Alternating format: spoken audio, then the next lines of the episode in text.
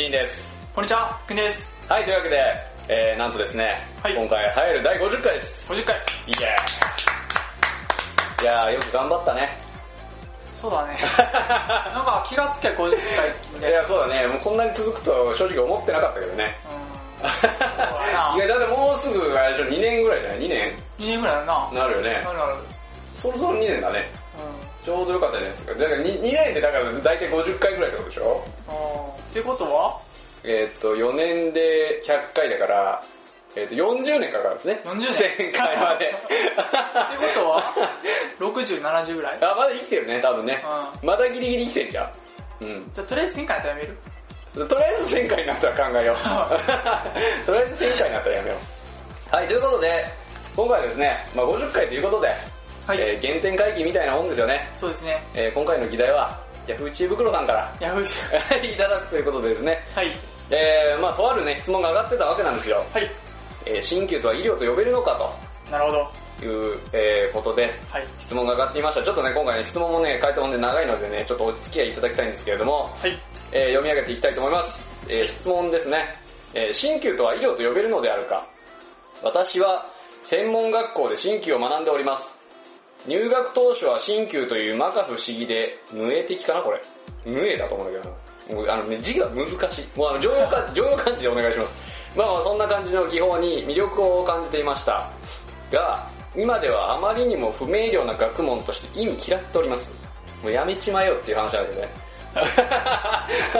やめてくれて構わないと思うけど。えー、とはいうものの、私は針やお灸で人を治療している施術者を見たことがないのです。ん？あれ？おかおかしいな、えー私は昔から虚弱体質で、何かと自律神経のバランスを崩しやすいのです。だですが、えー不定収穫の、不定収素 に効果を発揮するというツボを自身で何度か刺激してみたのですが、効果を呈したことがないのです。それどころか、かえって調子が悪くなることもしばしばありました。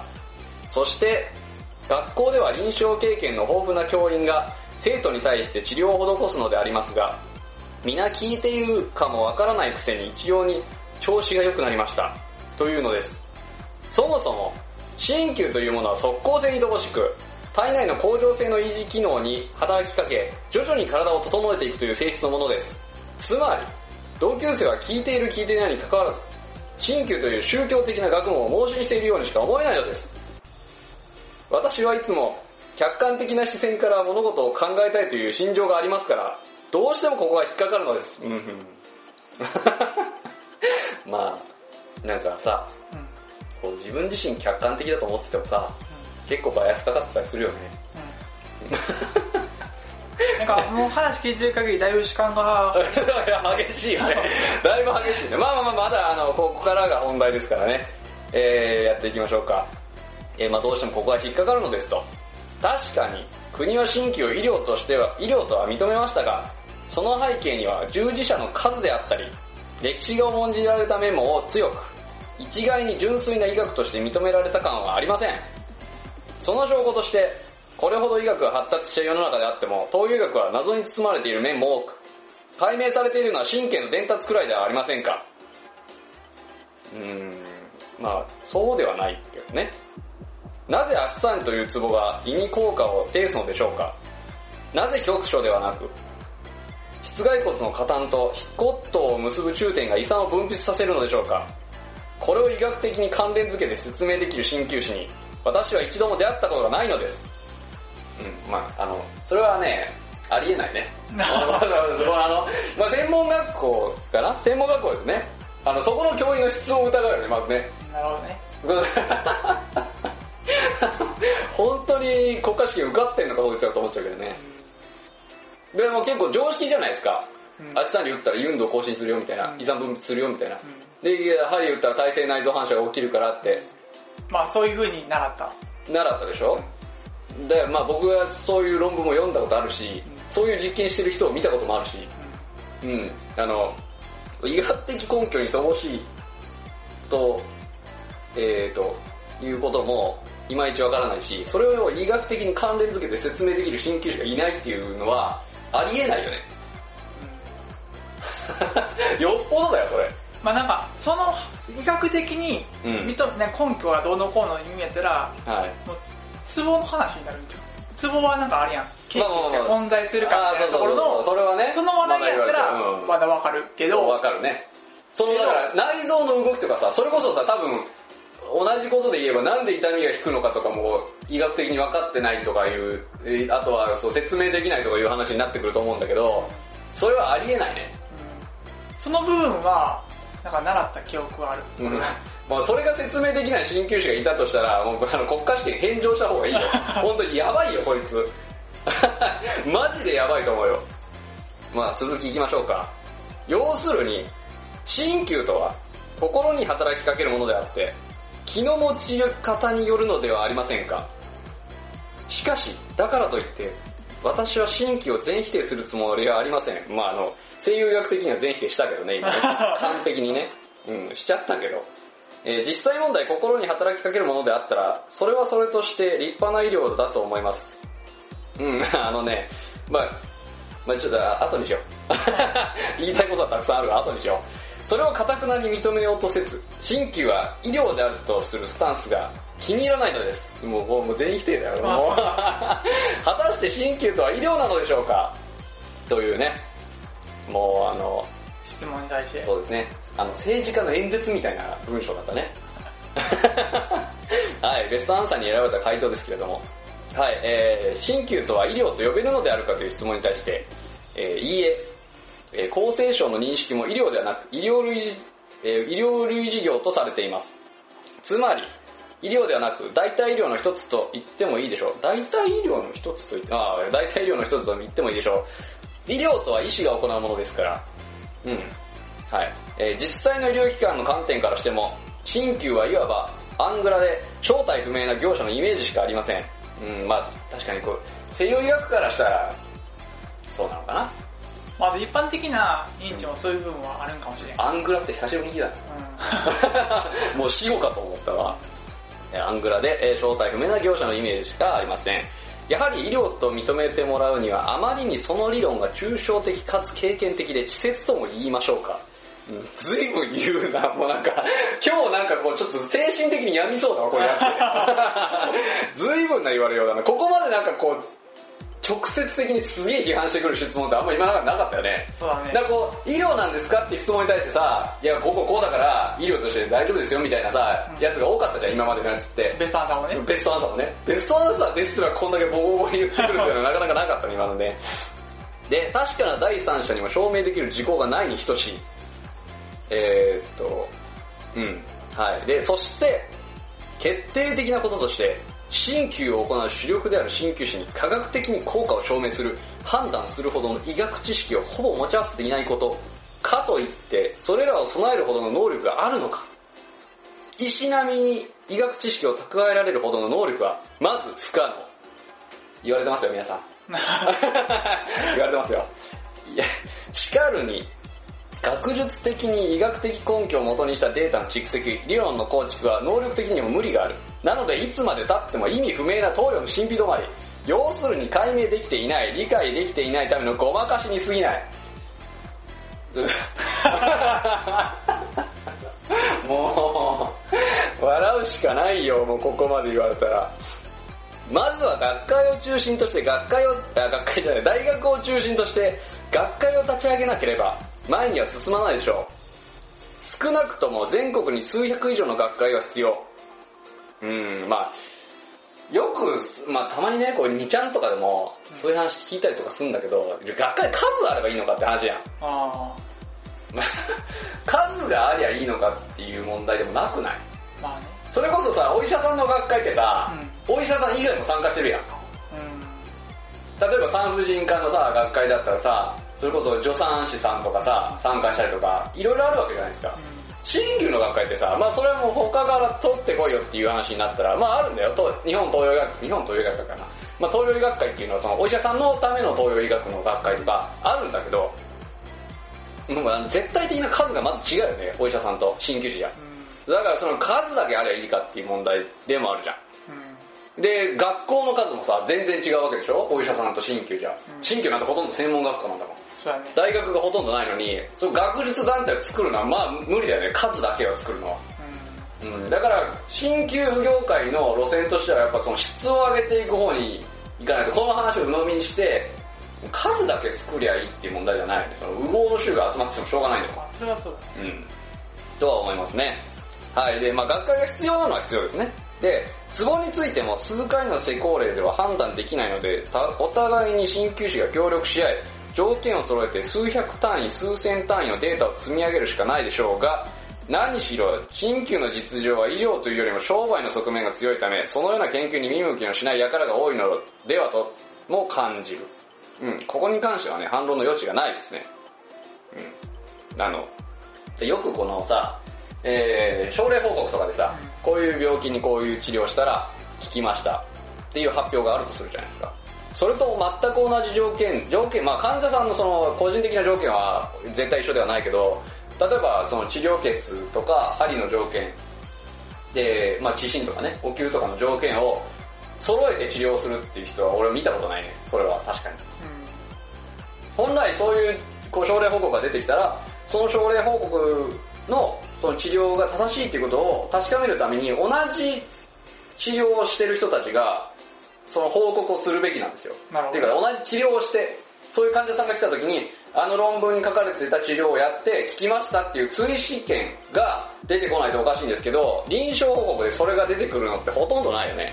僕はちょっと見たことないぐらい。まあ調べが足りてないって言われたらそれまでかもしれないけど、それぐらい少ないと思います。だからこれは言われてる通り。で、商売の側面が強いっていうのもそその通りだし、研究に見向きもしない輩が多いのもその通りですよ。これはもう、あの、その通り。悪口でも何でもない。本当にその通りだと思います。もうだから、よくさ、えー、まあそういうのが悪いっていうわけじゃないんだけど、大きいさ、新旧整骨院とかのグループってさ、そういうところの、自分の会社内でしかさ、勉強会しないとか、ああるじゃないですか。他の勉強会別に行かなくていいよみたいな。うちにいりゃ治療ができて金が儲けられるんだから、うちのやり方さえ学べばいいんだぜみたいな。そういう人っているじゃないですか。それがはた間違いですよね。ーうん。うん。どうかしてると思うね、その考え方は。うん。他にだからそこの治療院ではやられていないもっと素晴らしい治療っていうのは絶対この世に存在するんですよ。で、まあそういうのを研究、えーそういうのを吸収するために学会に行ったりとか、他の勉強会とか出るわけじゃないですか、普通の人っていうのは。自分が持ってない治療を求めてね。でもそこの治療院のトップの人は、要は自分、その、その王国の王様でさ、それが絶対だと思ってるわけじゃないですか。まあなんか囲い込みみたいなそうそうそうそうそうそう。感じですかね。うん、そうですよね。だからそういうことをして、こう商売的な脳みその人が多いから、えー研究が進まないっていうのは間違いなくあるよね。それだから、臨床研究ですよね。いわゆる、こう患者さんに治療して効果がどうだった。そういう話っていうのは、本来、一般の鍼灸師ですとね、学、学校とかにそういう所属してないような、一般の鍼灸師がバンバンやるべき事柄ではあるはずなんですよ。患者さんが多いならね。だからそうやってグループでさやっててさ、患者さんの数も多いわけじゃないですか。一人で治療やってる人よりも、普通は多いわけじゃないですか。だからそういう中で、こう、学会の発展に寄与するような、えー症例があったら、積極的に報告するであったりとか、えーグループ内で同じような、えー症状の人に同じ治療してどうだったかっていう症例集積ですよね。そういうのを出していくべきなんですけど、もう金の話ばっかりですね。あんじゃん、Facebook とかでもさ、一人で100万円稼げるようになるとかさ、なんかさ、最近多くない？ああいう宣伝。まあ多いですね。なんなのあれもうちょっと、鬱陶しいんですけど。わからない。Facebook 最近そういうの多いね。で、あと気になるのが、うん Facebook で、うん。まあ、新旧優勢者の人で、はいなんかこう、白衣じゃなくてその制服？白はいのはいはいは着て、なんかこう、ビジネス的に撮ってる写真、あれがすげえ。あの、あの辺がすげえ気になる。なんなんこれと思って、そい。のあるね。写真が、あのなんかこのセミナーのさ、うんこの、なんていうの？う ん誰とは言わないけど、こう、セミナーの写真をさ、こうカバー写真にしたりとかさ治療してる写真とかやったらまだわかるけど、うん。そうやね。人にこう、ものを教えてる写真とかさ、う本職どっちだよっていう。ん。なんかすげえ気になる、あれは。うん。なんなんやあとあの、勉強会でさ、勉強会のこう写真とかたまに上がるじゃないですかろ。。うん。全員でさ、こう、なんていうの、クラス写真みたいな写真あるじゃん、たまに勉強会の。ああ、集合写真ですか？あれってすごいよね。俺、これどうやって撮ってんだろうなと思うもんね。全員身内なのかなと思っちゃうね、やっぱ。あー、なるほどね。普通なくない？あれ。勉強会でみんなで写真撮りましょうよなんて。まあその会の雰囲気によってはあるんかなっていう感じだけど、ようわからへん。であんまり外部の人来ないのかなと思っちゃうね。ああとなんかこう、いや、すげえ偉い先生とかにさ、ちょっとみんなで集合写真撮りましょうって言えなくない？な俺は言いづらいなと思っちゃうんだよね、あれ。これ、この写真すごいなと思うもんね。うん。あ、なるほど。あれは思っちゃいますね。あとこう、全員に承諾を得てるのかなみたいなのは、アップするのに？そうそうそう。それ思っちゃう。は、思っちゃう。どうだね、あ、撮ってないんちゃう？でも、うんもうそれは問題だよね、一つ。そうそう、だから撮撮らないといけないじゃないですか、普通。まあ、このご時世ね。このご時世ね。普通撮らないといけないよほど仲良くない限りは。うんうん。一応撮っとかないと。だってそれこそさっきの話みたいにさ、うんまあ、あまあ、あり得る話だから言っとくけど、例えばよ、いや、うちのグループの勉強会しか出ちゃダメって言われてるけど、今日休みだったし行ったみたいな。もしそんな人がいてさ、あ Facebook のさ、やつで繋がりがあったら、おお前何してんだよみたいな。あ、なりかねんやん。あまあいろいろ他にも事情がある人はいると思うんですけど、やっぱね、そういうのはちゃんと聞いてんのかなと思うよね。だからうちもさ、研究会もさ、ああいう写真撮れるならさ、撮ってみたいよね記念じゃん。だってそれこそさ、あの、まあそれなりにさ、名の知れた先生とか来てくれてるわけじゃないですか。だから一緒にさ、写真撮ってさ、こう、まあ言うたら、あの、Facebook とかさ、ホームページとかに上げたら、それ、保存してさ、ダウンロードできるわけじゃん。あ、うん。ねだから記念にはなると思うんだけど、なかなか言えないよね。言ってみたら今度。言ってみる？うんちょっと記念写真撮らせてもらってるんでって言って、もう撮ってる程度が。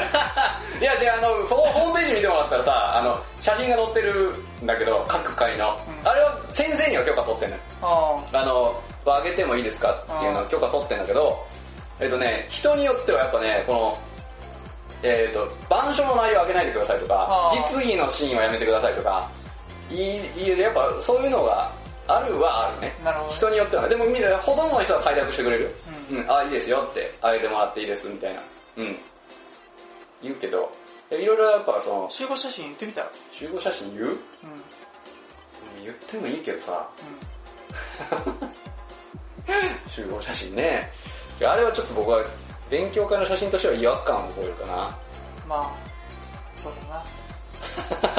ちょっとね、あの、僕個人の意見だから別にあの、こいつ何言ってんだと思ってもらっても全然いいんだけど、僕はあんま好きじゃないね。撮りたいなとは思うけど、まあ記念記る念だからね。ミーハー色が強くなっちゃうんですよ、その後ね。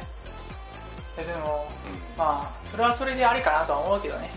うん。うん、まあありっちゃまあでもそうだから、参加した人はさ、そうだから無料でさ、写真写真手に入るんだからさ、いいよねうん。それはいいことだと思いますけど。うん。まあまあまた考えましょう。まあ続きましょう、続き。はい、行きましょう。えっと、見向きもしない輩が多いと、はい研究に対してね。はい。で、検査もできず、原因もわからず、都合の効果、基準もわからず、えー偶然症状が治ったような気がするというだけの現状と、そう言えそうですと。少なくとも医療とは呼べないでしょ。うん。検査もできず、原因もわからず、検査もできずって、まあ、させてもらってないだけなんだけどね。無理じゃん、俺ら。できないじゃん。まあ検査、まあ、それいやなあるよ、都市検査はね。で、やってる人もいるけど、やってる人っていうか、まあ大半の人がやってるだろうけど、うん。で、まあ、ツボの効果、基準も分からず、基準もまあ分かってる部分は分かってるじゃん。うん。うん。さっきも言ったけど、その胃酸が分泌するのはどうしてかとか、痛みがなんで治るかとか、なんで血流が改善するかとか、いや、結構その、うんなんか分かってないと認知されてることでも結構今のもう最新のやつやったら結構分かり、分かってきてるやつが結構あったりする。そうそうそうそうそうありますよ、結構。うんうん。でもこのレッサンさんの人は鍼灸師なのかな、まずね。ここまで詳しかったら鍼灸師だろうね、多分。うんそれかお医者さんかな。どっちかだと思いますけどね。で、えっ、と、ただし、医師がそれを行った場合の、多少は何かしらの、えー行った場合は、多少何かしらの効果を期待できるかも。データを出しながら行えるでしょうから。なんか随分お医者さんの肩持つなぁ医者が、それをってことは新規やったってこと？医者が針打った場合はそれなりの効果が出るって言いたいのかな。あ、知識があるから？ってこと、うんなるほどね。あ、そういう感じ？ふざけんじゃねえよって言ってやりたいよね。まあ、俺ら何のためにこう3年も4年もさ、学校に通って針の打ち方学んでると思ってんだって話やん。で、こうさ、ツボの取り方を覚えて、まあ、ツボってものがこの人たちにとっては存在しないってものだから、ツボってものが意味ないかもしれないけど、要はさ、あの、ポリモーダル受容器ってものがあるじゃないですか。で、そういうものが集合している部分がツボだと言われてますよね。で、えー神経が過敏になっていたりとか、そういう変化が起こっている場所がツボで、そこを僕らは、まあ教科書とあとは自分の手を頼りに探るわけじゃないですか。うんで、例えばあの、まあえー人が言うには、例えばこうトリガーポイントであったりとか、あと筋膜とかですよね。そういうものの感覚を捉えるような繊細な針を僕らは勉強するわけじゃないですか。うそんなことを勉強したことのない医者がさ、針打ってさ、聞くわけないじゃん。っん。うん。ていう話をするとさ、もうあの根拠がないみたいな話になるからね。あ、その話自体に根拠ないよね。あ、なるほどね。だから針打つんだから一緒じゃんみたいな。あでもよく言われるのはさ、ツボかツボじゃないところかでさ、針打つ打つの変えたら効果変わるって言うじゃん。ーそれは当たり前なんだけどね、その受容器の数が違う。うん。うん。受容器の数が違うはちょっと語弊があるけど、そのあの感受性が違ったりとかいろいろあるんですよ。やっぱツボとそうじゃない場所では。うん。だから、鍼灸師以外が針打って効くんだったら、鍼灸師って免許いらないもんね、まず。それこそ、あの、千年球みたいな感じでさ、うん。うん。まあ、千年球までちゃんとツボに置かなかったら効果違うけどね。あの、別にその辺にさ、針を打ってりゃいいだけの話じゃん。誰がやっても効果同じなら。違うから国家試験としてあるわけで、昔からそうやってさ、鍼灸師を養成したわけでしょ？ね、こう、映像とかでもさ、それこそ杉山和一さんは脱落したって言われてるけど、そういう風なことがあったってことは、やっぱ違うんですよ。人がやるのと、鍼灸師がやるの。まあこれもう完全にあれだよね、根拠がねえって言われたら終わりなんだけど、ねえわけじゃなくて分かってないんだよね。うん。はい。で、えー、それでもなお、現実的には一般医療に対して大きな影響を与えるほどの効果は認めてい、認められていないというのが現状のようです。未だに鍼灸にて従来の治療を凌駕するような方法が学会で発表され、一般臨床にフィードバックされたという話は聞いたことがありません。結果として、効果はあったとしてもごく軽いもので限定的。現状の鍼灸師の資格取得試験レベルも低すぎて、えー、医療を語るにはおこがましい現状です。今後その発展を望むなら鍼灸の免許取得は最低でも大卒、医師と遜色ない程度の国家試験が必要でしょうか？という締め方ですけれども、まあ最後のあの文はその通りだと思いますね。国家試験はもっと難易度を上げて、鍼灸師の質を上げるっていうのも大事ですけれども、えー効果はあったとしてもごく軽いもので限定的っていう言われ方はちょっと気に食わないですね。僕らとしては。まあなんかすげえ日本的な、なんか感じだなって思った。うーん、なんかこう、ちょっと、もやもやするね。うん。すごい言われようだったね、今日はね。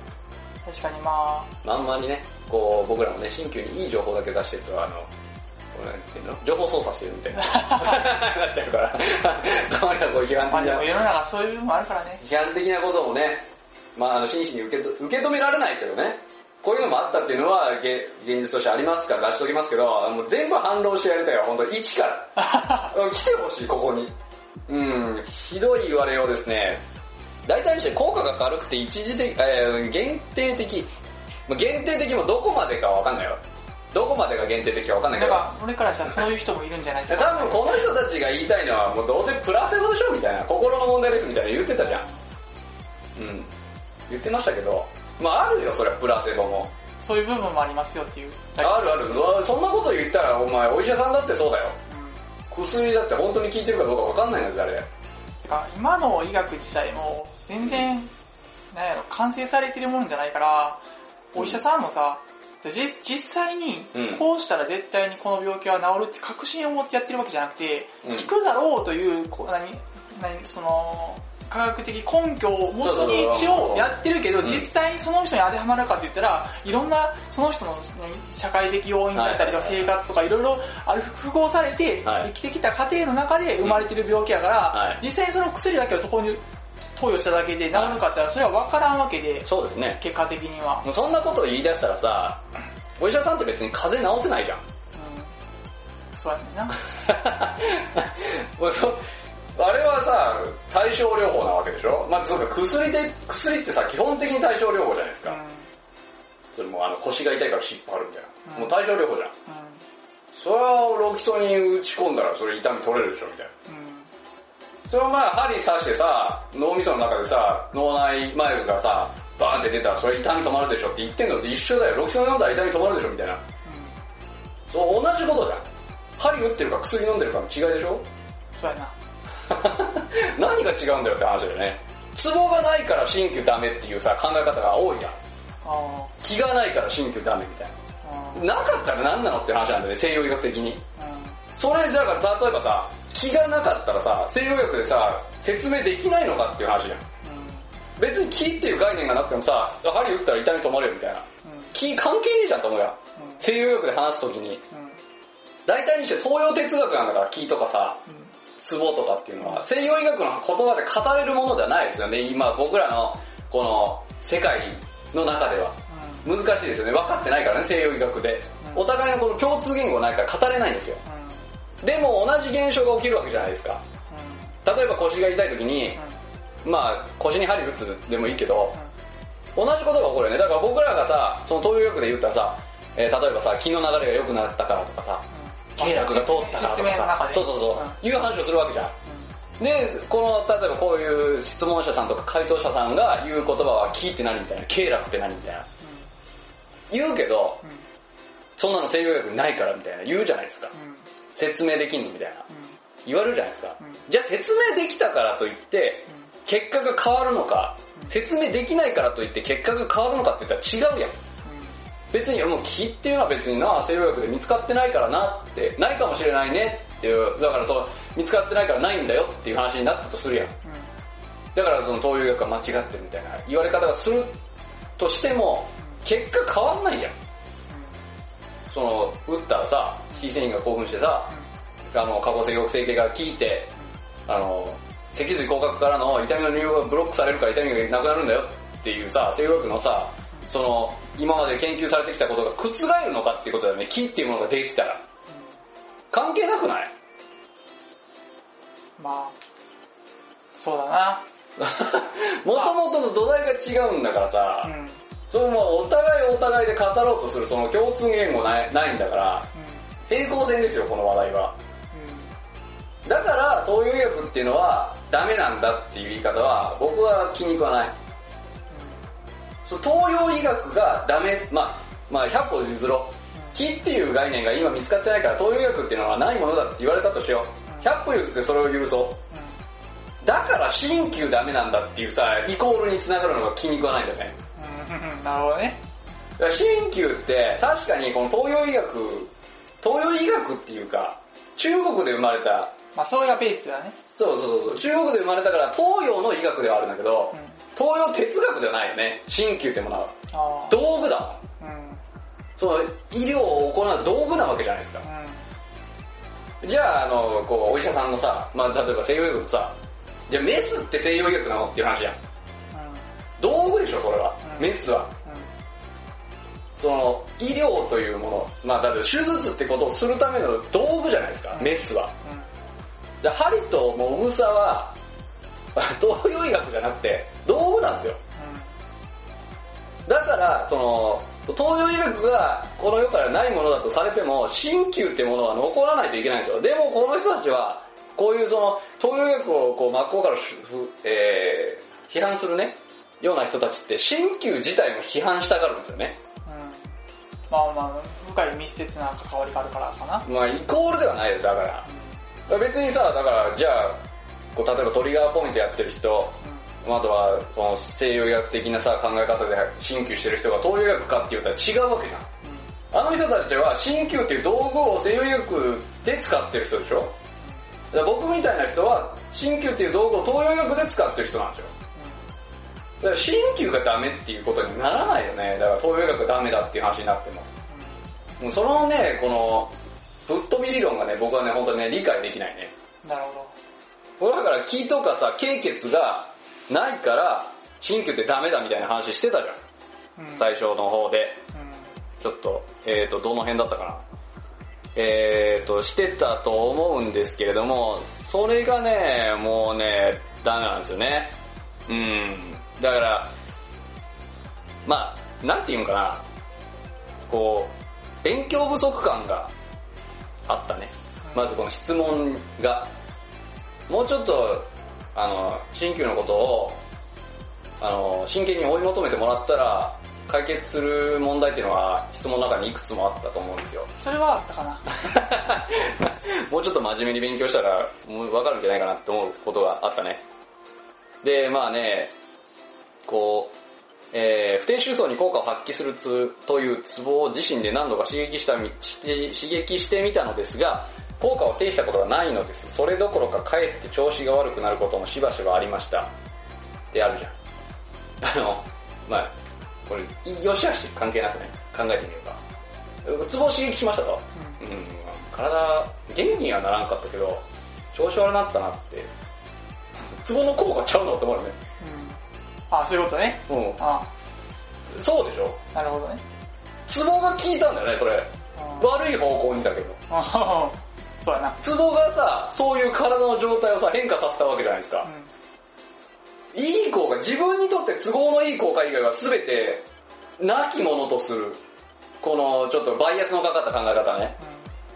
調子良くならなかったそれツボの効果じゃない。調子悪くなったのは、なんかよくわかんないけど、みたいな。どっちもツボの効果ですよ。だからこう、ロキソニン飲みます。痛み消えるけど、胃が痛くなる。胃が痛くなるのもさ、悪い効果だけど、ロキソニンの効果でしょ？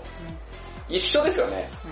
今回の場合、こうまあ僕らからしたら、僕からしたらよ、それで、まあ、ツボの選択ミスってるだけだと思うよね。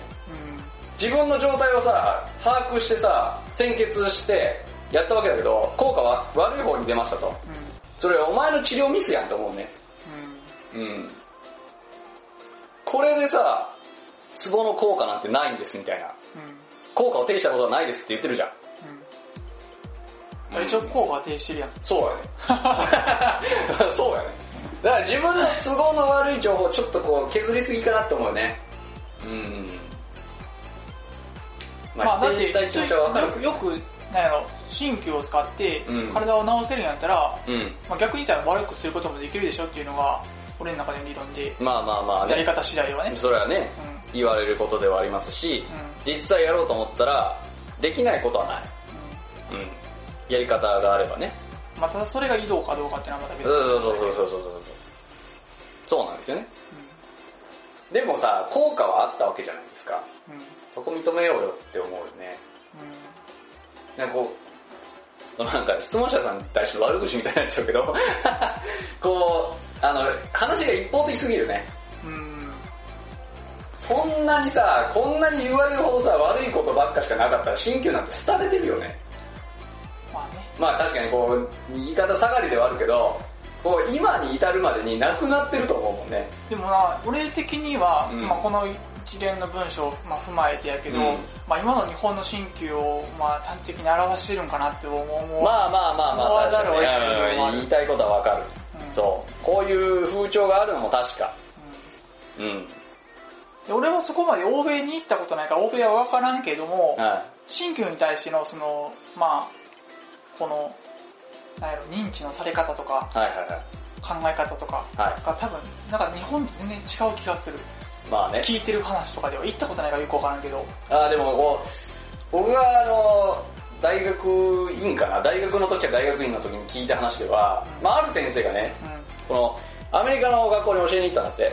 で、日本の鍼灸師って、針の話を聞くときに、うん、まあ鍼灸の学生ね、あまあ出た鍼灸師もそうなんだけど、針の話、こうセミナーとか例えば勉強とかで、先生が実技してたりとかして、する、日本の鍼灸師がする質問って、どれぐらい刺したらいいんですか？どの深さまで刺したらいいんですか？とか、どこに刺したらいいんですか？とか、そういう話をよく聞くんだってう、ん質問で。で、アメリカに行った時も、その感じで、まあ、ここの針はこれぐらい刺してみたいな、この場所に刺しますみたいな話をしてたら、向こうの人は、はみたいな。いやいや、そうじゃなくてみたいな。あの、聞いとかそういう話をしてくれって言われたんだって。えー、概念を知りたいってことね。だからその、えーまあそれはアメリカだったからっていうのもあるんだけど、その東洋思想っていうのがすごく興味があるらしいんですよ。やっぱ。まあそうじゃなかったらあれだよね、ドラゴンボールとか有名にならないからね。あの、木とかそういうその、まあ一種ファンタジーな部分を重んじるというか、興味を、興味がそそられるとかね。そういう感じなんて、アメリカの人って。日本人と全然違うらしいよ。でそれで言ってたのは、もうほ、もともとはそういう考え方って、こういう東洋の考え方なのに、日本人って変だよね、ははは、みたいな話だったね、その先生の話では。日本人ってそういうの嫌うやん。木とか、そういうの、なんでだろうね、みたいな。もともとはそういうのって日本に根付いてたものなのに、みいや、。すでに今も現代も根付いてて普通に使ってるのに、なんか使ってるけどね。うなんかそういう、あれやんな、ほんま鍼灸とか東洋医学うさんくさいよねっていう風潮があるから、そうそうそう、もう完全にイメージだよね。そう質問とかも出るし、うん。やっぱりその、巷でも、え、鍼灸古臭いなとか痛いなとか、そうそうそうそうそうそう。よく言うじゃん。うん言うじゃないですか、そういう話。あの、生活の中を見な見直してみなさいと思うよね。お前、木って言葉どんだけあると思ってんだよ、みたいな。もともとは木っていうのは目に見えないもうわけのわからないものに木っていう言葉がついたわけじゃないですか。うん。そのノリでさ、皆さん使ってるわけでしょ空気とかさ。うん。使ってるわけじゃないですか。気配りって何やねんと思うよね。説明できんのかよと思うやん。できないわけじゃないですか、気配りって。目に見えないものだから。一緒なんですよね、新旧で僕らが言ってる木とか。まあ、あの、厳密に言ったら違うんだよ。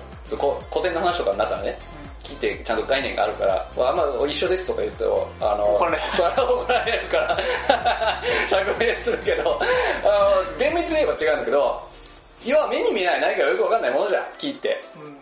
で、経楽ってさ、目に見えないなんかよくわかんない管みたいなもんじゃん。これも怒られるな、ちょっと。あるあるんだよ、考え方としてはあるんだけど。だから、そういうのをさ、なんで鍼灸だけなんかこう、チクチクチクチク、こう、攻撃するのかなと思うよね。もうそれ医療を語るからダメなのっていう話になったらそうなんだけど、ねちねちねちねちさ、でも、こういうのって、結局何かあった時に大きいね、例えばさ、すもうそれこそ気がもう改弁されましたみたいなのあったら、もう手のひら返しになるから、なるね。うん。iPS、iPS もそう、iPS じゃないな、 STAP細胞がそうだよね。。うん。ああいう感じなのね、いやもうそう、そういうのはもう気にしたらあかんって。気にしたらあかんと思う、俺は。だから、うん別に、先分からんし、はいはい今そう言われとっても、はい。そんなん覆ると俺は思ってるから、普通に。うんうんうんだからその、なんやろな、質問者さんがしてることも、まあわ、まあ確かに今の日本の風潮とか見たら分からんでもないなとは思うけど、うん。うん。でも、学んでるんやったら、いや、もうちょっとその、なんか、深く掘り下げれるんちゃう？みたいな ところは感じた。まあそうだね。これ学んでるんだったらもっとこう、解決策を自分で見つけてみろよと思うね。うんうん。それがこれだけ言ってさ、いやだから新旧ってダメなんですよ、ぽいみたいな。それさ、もう、なんていうの？だからやめたらって思うね。そこで諦めるんだったら、なるほどね。鍼灸師で生きていきたいんでしょみたいな。うんじゃあその、例えばよ、うん今解明されてないんだったら、自分で見つけてややるぜみたいな。うそれぐらいの意気込みがあっていいと思うんですよ。ん。なるほどね。そこで諦めたら、う試合終了ですよ。ん。なるほど。確かに。スラムダンク。スラムダンク。安西先生。うん、なんだ先生。諦めたら試合終了です。そう諦めたらそこで試合終了ですよ。だからこの、なんていうかな、こう、結局さ、うん。うん。あの、思春期みたいなうん。感じかなと思うね。この何でもこう、社に構えてさ、否定したがりみたいな。あ新旧の、その業界ってさ、それまでさ、触れたことがないからさ、業界に入ってからそういうことしたがるよね、みんなね。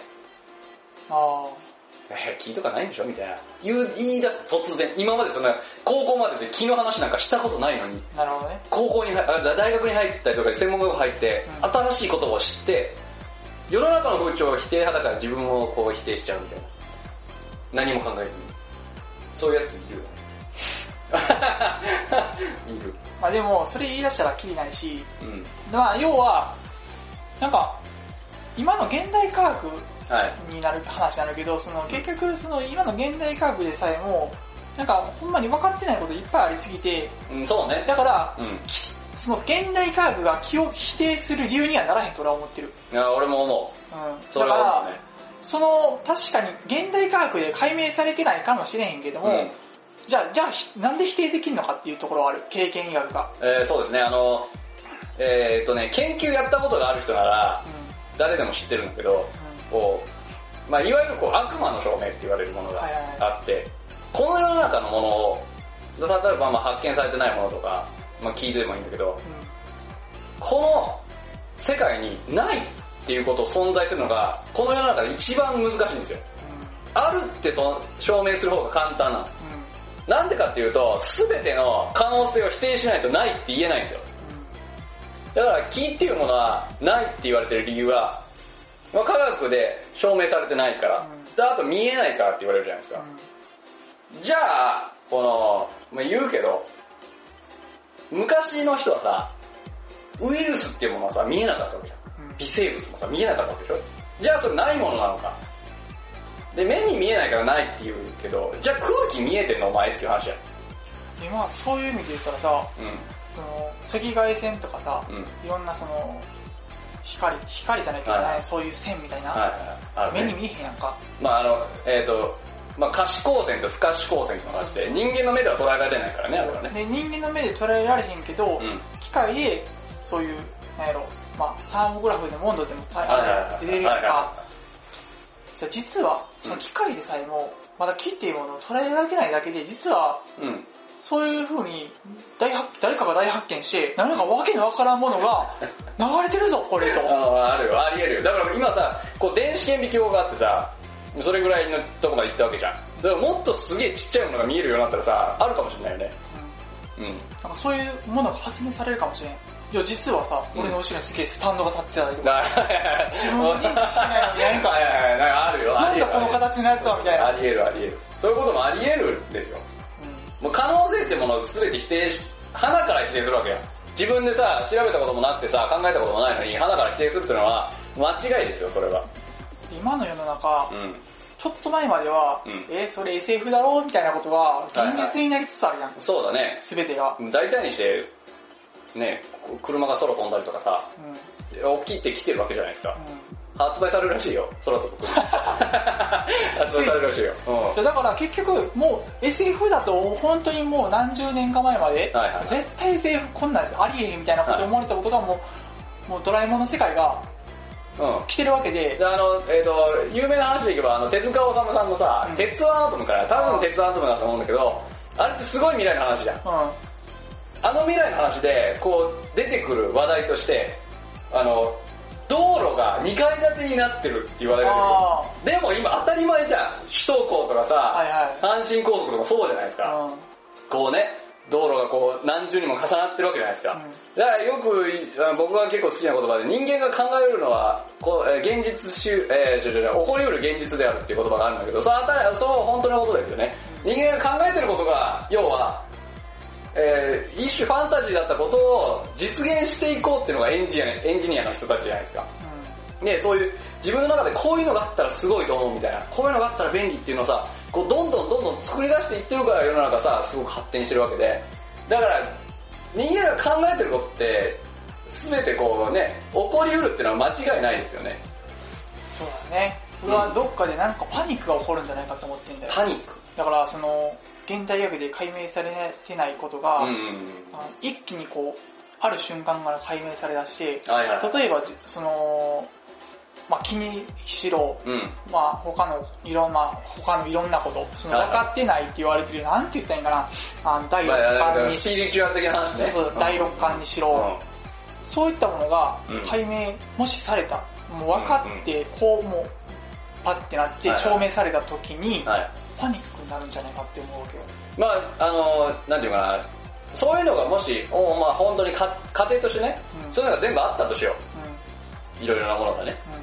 ん。うん。そしたら多分ね、今度否定されるのは西洋医学側だと思うんだよね。あだって、薬の意味はみたいな話話になってくるよ。ー、そう。だそういう、例えば精神的な部分、それこそ気とかさ、うえーそういうのでもいいんだけど、そういう部分を操作すればさ、体って自然と良くなるでしょっていうことが一般的になってしまったら、うん今度逆に否定されるのは西洋医学の方になってくるね。無理やり、そのさ、薬を入れて、ん。肉体を、そうそうそう。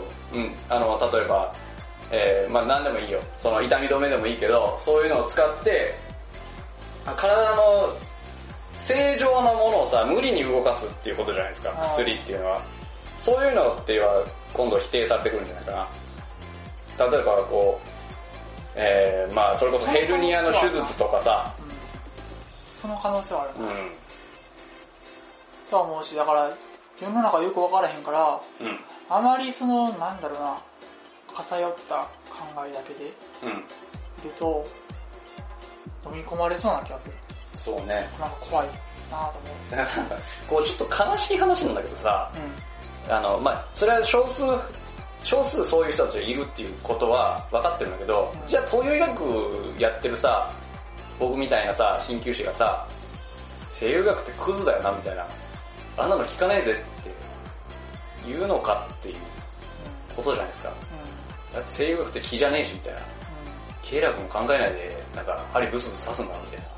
そういうこと言ったりとかするけど、言うこともあるけどね。あの、じゃあ、あの、なんか、切ってもいい、みメスで切っても意味ないぜみたいな。薬飲んでも意味ないぜみたいな。うん。でっかい声でそんなこと言うかって言ったらさ、そうじゃないじゃないですか、あんまり。西洋学は西洋学でさ、それは、やっぱ癌とかさ、治せるものもいっぱいあって、で、やっぱりこう、糖尿病の人はインスリン打たなきゃいけないし、それ絶対必要なんですよ。で、そういうところが溢れてさ、ちょっとどうしても治らないんですっていう人たちがさ、僕らのところに来てさ、治って、患者さんハッピーになって、世の中それでハッピーじゃないですか、正直なところ。だってさ、お医者さんに行っても肩こりってなかなか良くならないしさ、腰痛もさ、電気当てても良くならないし、針した方がよく効くっていうんだったらさ、それでいいじゃないですか。ハッピーじゃん、その方が。つうか患者さんがハッピーなんですよ、それで。なのにさ、いや、あの医学ダメ、この医学ダメみたいな。もう、しょうもない、しょうもないとか言って怒られるねあ、でもそういう人と同じ立ち位置で話すと怒りが込み上げてくるから、この立場にならんかったらいいんじゃない？そう、だから、あの、患者さんが一番じゃないですか、僕らの職業って。うん。医療人としてね。うん。じゃあ、この新旧、まあいいよ、この人たちの言い分の通り、言い分ではないけど、まあちょっと、こう、なんていうの、極論言うと、もうじゃあ、わかんないんだったら、もうややめようぜっつって、新旧やめようとするじゃん。うん。この世から消そう。うん仮にね、ボタンでポチッと押して、うん新旧師全員抹殺みたいな。うん。で、中国の文献とかも全て消し飛んで、うん新旧ってものがこの地球の歴史から消えるとするよ。困るやつ絶対いるよ、患者さんで。困困る人絶対出てくるんですよ。なぜなら新旧ってものが、まあ歴史を辿っても、今この、日本の今この瞬間も、誰かのために役に立ってるんですよ、新旧が。東洋医学というものが。新旧がっていうと、西洋医学的な新旧だけでしょっていう話をされたら嫌だから、東洋医学的な新旧で治療してる人たちでも役に立ってるんですよ。そのわけわかんないものって言われるかもしれないけど、役に立ってるわけじゃないですか。それで患者さんハッピーなんですよ。極論言ったらいいじゃないですか、それで。だって専門学校の学生でしょ？これから研究する気もないのにさ、新旧ってのわけがわかんない。まあ、あの、飲み込めと思うよね。そこは理解しろと思う。それが嫌やったらもう大学院に行って研究してくれお前がと思うもんね。新旧はね、医療じゃないんですよみたいな。わもうだから飲み込めよと思うよね。医療じゃないのが嫌だったら政治家にでも何にでもなって医療にしてみろと思うよね。ああ、なるほどね。文句ばっかり言いやがってみたいな。うん、まあ何に怒ってるかってそこだったな俺。うん今、今分かった。憤りのあの終着点が分かった。そこだ。あもうだから、こう、行動する気がないなら、うんもうあの、うん、そのおつむで理解してください、もあ、ということだね。う。うん。嫌だったら、自分がその世界を変えないとダメですよ。うん。そう思う。あなたのその疑問は患者さんにとっては関係ないんだから。確かに。鍼灸師として治療家として生きていくんだったら関係ないんだから飲み込めと思うね。うん。結論出たわ、今。すっきりした。だいぶすっきりした。うん。結構こういろいろなとこ寄り道したけど、うん。うん。それが結論だわ。確かに。一回の鍼灸師で世の中こう生きていくんだったらもう飲み込むしかない。うん。嫌だったら自分で世界を変えてください。はい。そう思いますね。こんなところに質問しないで、うん、勉強して、大学に入って、うん。研究者になって、見つけてください。木を。うん。そう確かに。嫌いだったらもうだから逆によ、政治家になって神経潰してしまえばいいんだよね。あ、なるほどね。嫌だったらね。嫌だったら。うんそれぐらいの意気込み。そうそう、それができないなら飲み込めと思うね。あ鍼灸師になるんだったら。うん。そう思いますね。はい。いやそういう、すっきりしたわ。すっきりしたすっきりした。もう終わろう。50回、あー、もう50分ですからね。はい、ちょうどいいんじゃないですか。そうですね。うん、ちょっとすっきりした、本当に。すっきりしたご飯食べに行こう。はい、というわけで、えー、第50回の張り切りドバタ会議は、えー、まあね、現実が嫌だったら変えてみてくださいということですね。まあ、そうだね。うん。人は無限の可能性を持ってるそうそうそうそう。嫌だったら変えるしかないんですよ。うん。それができないなら飲み込むしかない。長いものに巻かれる。そう。そうですね、そういうことです。はい、という結論に至りましたうん。ので、終わりにしたいと思います。はい。さよなら、さよなら、ピックでした。ジンでした。